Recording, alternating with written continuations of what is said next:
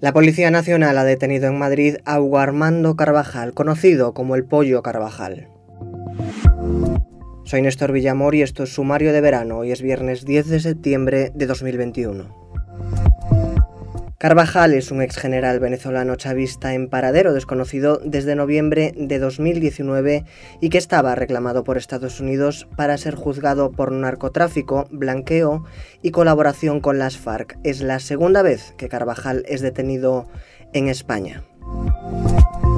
Los Goya 2022 se celebrarán el próximo 12 de febrero en Valencia, la 36 edición de los premios más importantes del cine español, que acogerá el Palau de las Arts de Valencia, supondrá el reencuentro del cine con el público después del parón provocado por la pandemia. Además, rendirá homenaje al cineasta Luis García Berlanga en el centenario de su nacimiento y contará con un formato nuevo con varios presentadores.